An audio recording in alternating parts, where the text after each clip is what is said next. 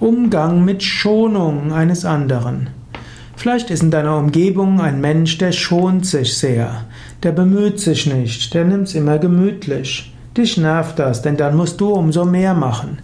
Und du fragst dich, sollte ich dem mal etwas sagen? Zunächst gilt es zu überlegen, hat der andere vielleicht gute Gründe, sich zu schonen? Angenommen, jemand war vor kurzem im Burnout, dann ist es wichtig, dass er sich schont. Oder angenommen, er hat einen schweren Verlust erlitten. Oder hat eine schwere Krankheit dann ist Schonung erstmal wichtig.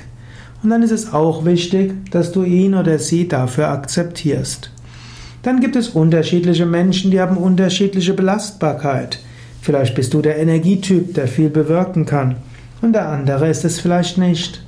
Dann ist der andere vielleicht etwas ruhiger.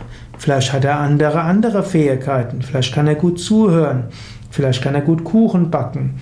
Vielleicht ist er sehr freundlich zu seinen Kindern. Vielleicht ja, pflegt er oder sie sehr liebevoll seine Eltern. Du weißt es nicht. Vielleicht gibt es gute Gründe dafür, dass er sich etwas schont. Behandle den anderen mit Respekt und Wertschätzung. Und eventuell schaue, ob ihr Vereinbarungen trifft, wer was macht und wie viel man macht. Und dann fühlst du dich vielleicht weniger ausgenutzt und du verstehst den anderen etwas mehr. Anstatt dem anderen Faulheit oder übermäßige Schonung vorzuwerfen, führe ein offenes Gespräch und trefft Vereinbarungen, wer was macht. In jedem Fall behandle den anderen mit Wertschätzung und Liebe.